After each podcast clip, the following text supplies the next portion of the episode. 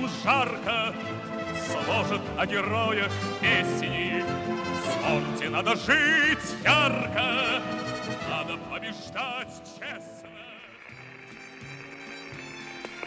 24 сентября 1938 года в 8 часов 12 минут утра по московскому времени известные всем летчицы-орденоносцы Гризодубова Валентина Степановна, капитан Осипенко Полина Денисовна и старший лейтенант Роскова Марина Михайловна, штурман, вылетели в беспересадочный полет из Москвы на Дальний Восток на двухмоторном самолете «Родина».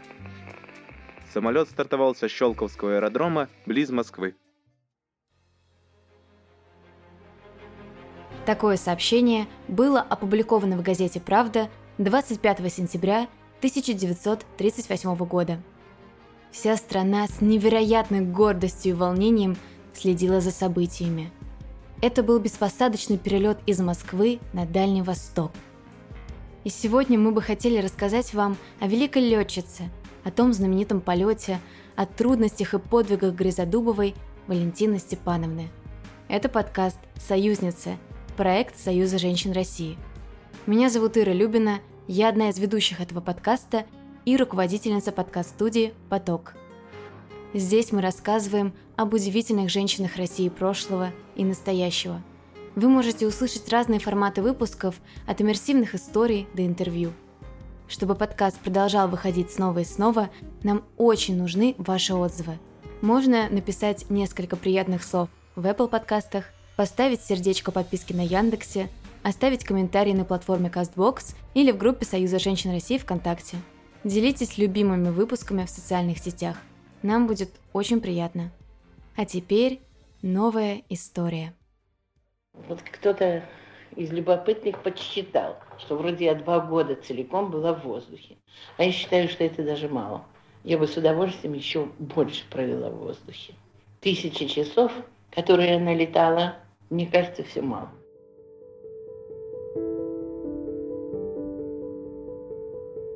Забегая немного вперед, хочется сразу сказать о том, что первый полет маленькой летчицы состоялся, когда девочке было два с половиной года. Сохранилась фотография, запечатлевшая этот момент. Маленькая веселая девочка выглядывает из-за спины папы, который крепко привязал дочку к себе ремешками. Аэроплан ждет взлета на Харьковском ипподроме. Мамочка, что ты шьешь? Крылья. Настоящие? Чтобы летать как бабочки? Да, настоящие, настоящие. Папа прикрепит их на аэроплан, чтобы он смог подняться в небо. Вот бы и мне полететь вместе с ним. Валентина Гризодубова родилась в Харькове 27 апреля 1909 года. Отец – изобретатель и авиаконструктор Степан Васильевич Грызодубов дворянского происхождения.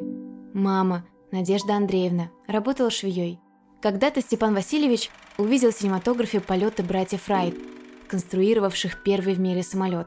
Он наговорил киномеханика отдать ему пару кадров кинопленки, отпечатал фото с летательным аппаратом и спроектировал чертежи самолета. А затем сделал его макет – Степан Васильевич оборудовал на пустыре мастерскую «Ангар», днями и ночами конструировал, в чем ему самоотверженно помогала жена.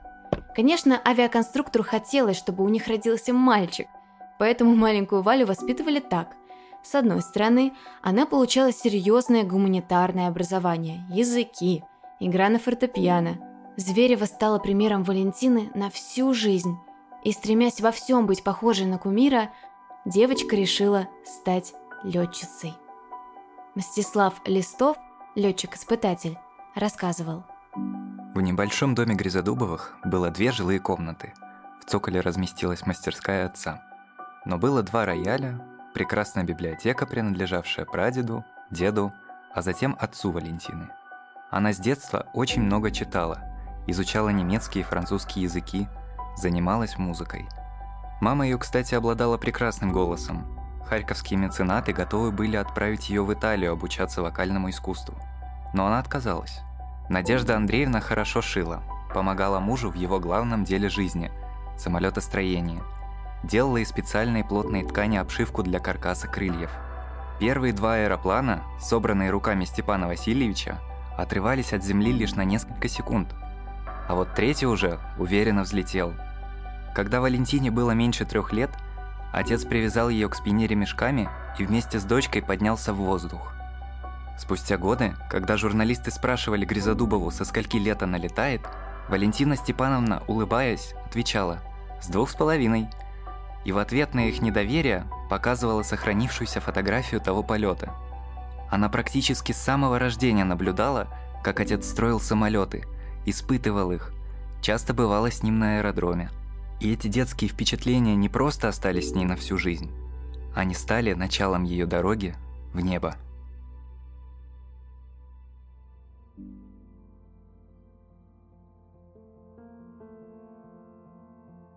Именно отец рассказывал маленькой Вале о первой русской летчице Лидии Виссарионовне Зверевой, которая, еще будучи гимназисткой, тайком от родителей полетала на воздушном шаре, а в 1911 году получила звание пилота.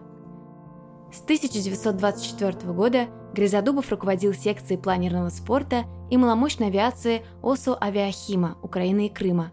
Он был одним из организаторов планеризма в стране.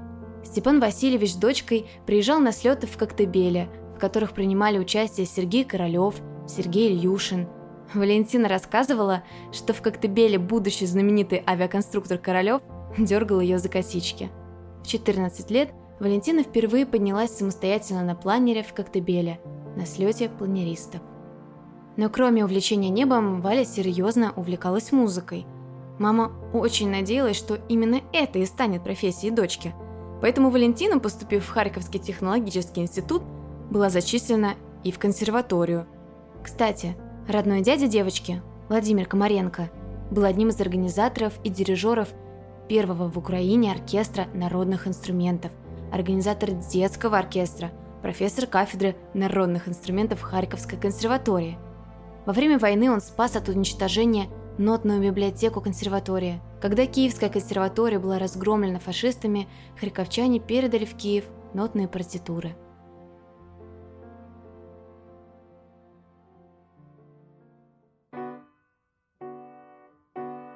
Опять музицируете? Степа, она же девочка все-таки. Пусть учится на рояле играть. Эх, да пойми же ты. Летая, она все равно сможет играть. А вот только играя, никогда не сможет летать.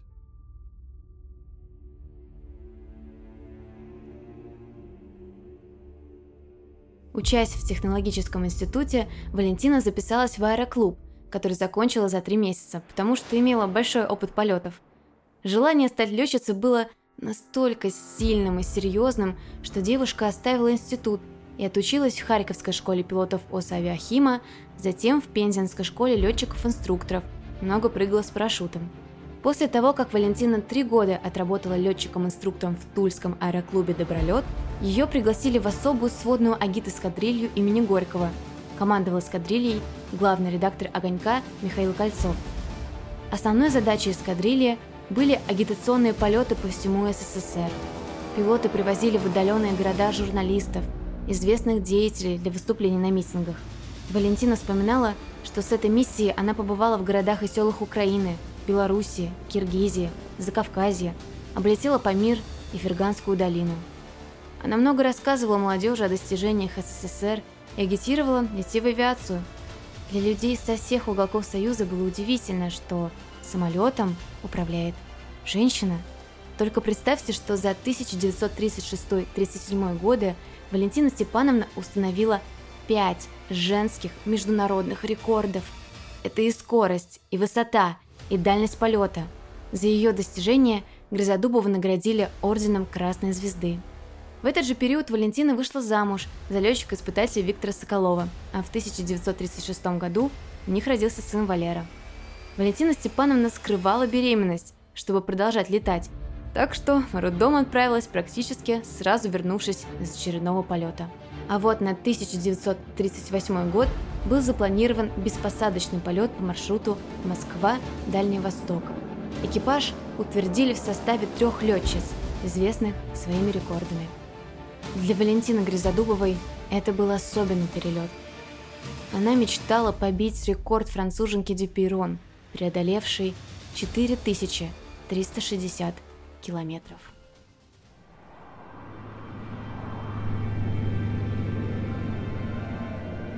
Марина Роскова вспоминала. Это было зимой. Машина показалась мне грандиозной. Она была намного больше и солиднее всех тех, на которых Валя летала до сих пор. Ее колеса были выше человеческого роста. Она напоминала тяжелый корабль. А кто будет вторым пилотом? Есть одна летчица, Полина Осипенко, кажется. Хорошо летает. Когда Полина приехала в Москву, мы вместе с ней отправились к Вале. Валя сидела в своем обычном летнем платье и баловалась соколиком. Полина смотрела на Валю с явным недоверием.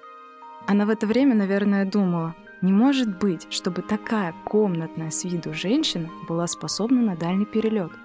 Действительно, Валя у себя дома ничем не напоминала Валентину Гризодубову, знаменитую советскую летчицу.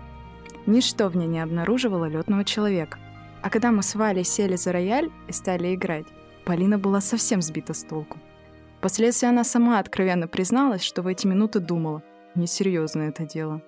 Когда заговорили о деле, уже по глазам Полины и по ее тону было видно, что мнение ее о новой знакомой изменилось.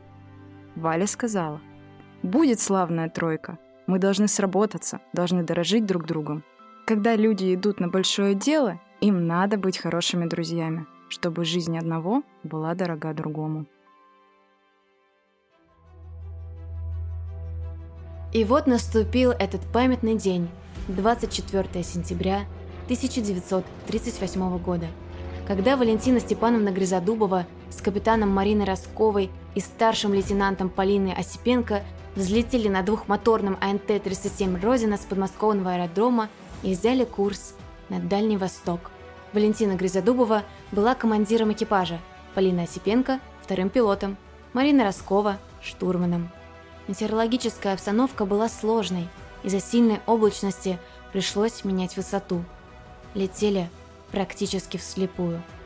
Самолет обледенел. Прервалась связь с землей. Из-за отсутствия связи не смогли приземлиться в Комсомольске на Амуре, как планировалось. Когда топливо оставалось буквально на полчаса полета, Грызодубова приняла решение садиться в тайге, приказав Росковой прыгать с парашютом.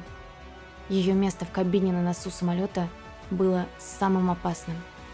Гризодубова рассказывала. Я ей почему приказала прыгать с парашютом? Да потому что она сидела впереди нас, и первое деревце могло ее убить. Беспрекословно выполнила приказ. Потом девять дней брела по тайге с пистолетом и шоколадкой, пока ее не подобрали охотники. А самолет я тогда посадила на брюхо, как ребеночка в коляску. Только чуть-чуть оконцовки лопастей погнулись. Витя – муж, потом пригнал родину в Москву целехоньким. Никто не знал места посадки. Их искали с самолетов. На поиски отправились тысячи охотников и местных жителей. Валентину и Полину нашли на девятые сутки, уставшими и похудевшими. А на десятый день вышла Марина Роскова. За 26 часов 29 минут полета летчицы преодолели расстояние в 6450 километров. Они побили мировой рекорд с невероятным отрывом – Трем героическим женщинам было присвоено звание Героев Советского Союза. В один день три летчицы стали знаменитыми. Их портреты были на первых страницах газеты, на почтовых марках, а про их полет сняли мультфильм. Никто не знал тогда, что майор Полина Осипенко погибнет во время тренировочного полета в мае 39-го. Майора Марина Росковой не станет 43-м, когда она будет перегонять к линии фронта свой бомбардировщик. Осенью 39 -го года в квартире Грызодубовых раздался звонок в дверь. Здравствуйте. Вы Надежда Андреевна, мама Вали? Я мама Сережи Королева, Мария Николаевна Баланина. Да вы проходите, садитесь. Не волнуйтесь, сейчас я позову Валю. Валя, здравствуйте. Вы, наверное, помните Сережу? Вы встречались в Коктебеле. Да, я помню, конечно. Сережу посадили. Сергея Королева, как и многих тогда, посадили по 58 статье «Подрыв государственной промышленности в контрреволюционных целях». Он был этапирован на Колыму, на прииск Мальдяк. После обращения мамы Королева Грызодубова звонила Берии и председателю военной коллегии Верховного суда Ульриху, писала письма в разные инстанции. Ее поддержал летчик, герой Советского Союза Михаил Громов. И дело Королева пересмотрели, после чего его отправили в московское ЦКБ-29 работать под началом Туполева, а окончательно реабилитировали только в 1957 году. Спустя время мама Сергея Королева написала Грызодубовой. Спасибо большое вам за сына, который смог эти 20 лет отдать своей работе, всему смыслу его жизни. Не приди вы на помощь, не отзовись в тот памятный вечер, когда я, не зная адреса вашего, измученная поисками, вся промокшая насквозь, робко просила вашу маму впустить меня. Кто знает, который день космонавтики мы бы праздновали сегодня. Никогда не забыть мне вашего участия, а по характеру вы ведь не из слезливых, и вашего отношения даже ко мне лично. Оно давало мне уверенность, поддерживало стремление к борьбе. Когда началась война, Валентина Степановна вступила в ВКПБ и возглавила антифашистский комитет советских женщин. А свой первый боевой вылет Грызодубова совершила в 41-м, командуя кораблем группы особого назначения. Задачей этой группы был выброс десанта в глубокий тыл противника. В 42 году Валентину Степановну назначают командиром 101-м Красносельским краснознаменным авиаполком дальней авиации. Грызодубова, летая лично на боевые задания, совершила около 200 вылетов в глубокий тыл противника. Первый начштаба полка Верхозин вспоминал. Гризодубова умела, когда это требовалось, быть неумолимо строгой, в боевой работе шла, когда это действительно было необходимо, на обоснованный риск. При этом она всегда оставалась сердечной и заботилась о подчиненных. И все мы любили и берегли своего командира. Летчики из полка Валентины Степановны должны были выполнять сложнейшие задания, они пересекали линию фронта на самолете, загруженным продуктами и оружием, сквозь зенитное заграждение и огонь истребителей. Затем нужно было посадить самолет в сложном для посадки месте. Это могло быть поле, замерзшее озеро, а потом им нужно было снова пересечь линию фронта, чтобы вернуться. По ночам эти же самолеты бомбили вражеские позиции – 101-й полк так хорошо выполнял свою работу, что за голову Грызодубовой фашисты назначили большое вознаграждение. Но доставались победы на поле боя полку большой ценой. Из письма мужу, командиру авиационного полка Соколову. «Витя, мне еще так трудно никогда не было. За пять дней у меня забрали 10 летчиков и три вышло из строя. Самолетов достаточно, а летать на них некому. Позавчера сбили Семенова. У меня сейчас пошли летать совсем молодые зеленые. Старики устали. Сердце кровью обливается. Летаем в любую погоду. От переутомления многие теряют зрение. Валентина Гризодубова была единственной женщиной, командующей мужским, гвардейским, авиационным полком. Командиром она была строгим, иногда жестким, но ее подчиненные относились к ней с теплотой и безграничным уважением. Вот, например, отрывок из воспоминаний бортмеханика экипажа Грызодубовой Балашова. Потрясением для нас полку было, когда мы услышали игру Валентины Степановны на рояле во время передышки между боями. Наш боевой командир – летчица ас, и вдруг – пианистка. Да еще какая! Из-под пальцев, которые еще пару часов назад сжимали штурвал боевой машины и вели прицельное бомбометание по врагу, лилась нежнейшая мелодия. Ее игра снимала с нас пережитое напряжение, невидимыми нитями связывала нас с нею и друг с другом, рождала в душе надежду и подъем. Уже много лет прошло, а у меня до сих пор перед глазами наш командир в военной форме подполковника, статная, красивая, золотой звездой героя на груди, заворожившая нас своей игрой. Александр Михайлович Верхозин, прибывший в 101-й полк на должность начальника штаба, все годы войны вел дневники, в которых подробно описывал почти каждый вылет полка, пытаясь сохранить для будущих поколений историю ежедневных героических подвигов. Вот, например, эпизод из его книги «Самолеты летят к партизанам». Ну давайте познакомимся. Николай Иосифович Миненков. Хочу вместо отца фашистов бить. Разрешите называть вас Колей. Так вот, Коля, кто тебя направил ко мне? Военкомат или организация какая? Послала мама. Мамино направление на войну с врагами Родины самое надежное, Коля. И никто не в силах отказать тебе в этой просьбе. Не знаю, как Коля уговаривала мать отпустить его на фронт, с какой болью в сердце благословила она своего старшего сына заменить погибшего отца. Одно было ясно – На такой подвиг пойдет только та мать, которой свобода Родины дороже всего. Грязодубова приказала зачислить Колю Миненкова в состав второй эскадрильи, где было больше всего друзей его отца. Николай Миненков совершил более ста боевых вылетов. Но дожить до Дня Победы ему не довелось. Он погиб вместе со своим командиром 14 октября 1944 года. Воевать Валентина Степановна закончила в звании полковника. После войны она несколько лет проработала в НИИ номер 17 заместителем начальника летной части. Она испытывала радиоэлектронную аппаратуру для военно-воздушных сил СССР. В 60-х руководила летно-испытательным центром, но позже снова вернулась в НИИ. И все эти годы она многим помогала спастись от репрессий. Люди, ищущие помощи Валентины Степановны, на конвертах своих писем так и писали «Кремль», «Сталину» и «Грызодубовой». До самых последних дней Валентина Степановна вела активную жизнь, и ее дом всегда был открыт для гостей. Даже при постепенно ухудшающемся зрении она потрясающе водила машину. Хотя ходила уже опираясь на палочку. Что там машины, которые ездят по земле, когда ей удавалось покорять машины, летающие в небе. Валентина Степановна не стала 28 апреля 1993 года. Не стала женщиной-легенды, женщины, покорившей небо, женщины, преданной своей профессии и исполнившей свою мечту, и сделавшей много хорошего для людей, авиации и страны. Спасибо, что послушали этот выпуск. Мы будем очень благодарны вам за отзывы на любой платформе. Отправляйте этот выпуск друзьям и делитесь им в социальных сетях. Это помогает подкасту расти и развиваться дальше. До новых встреч, до новых историй. Всем пока.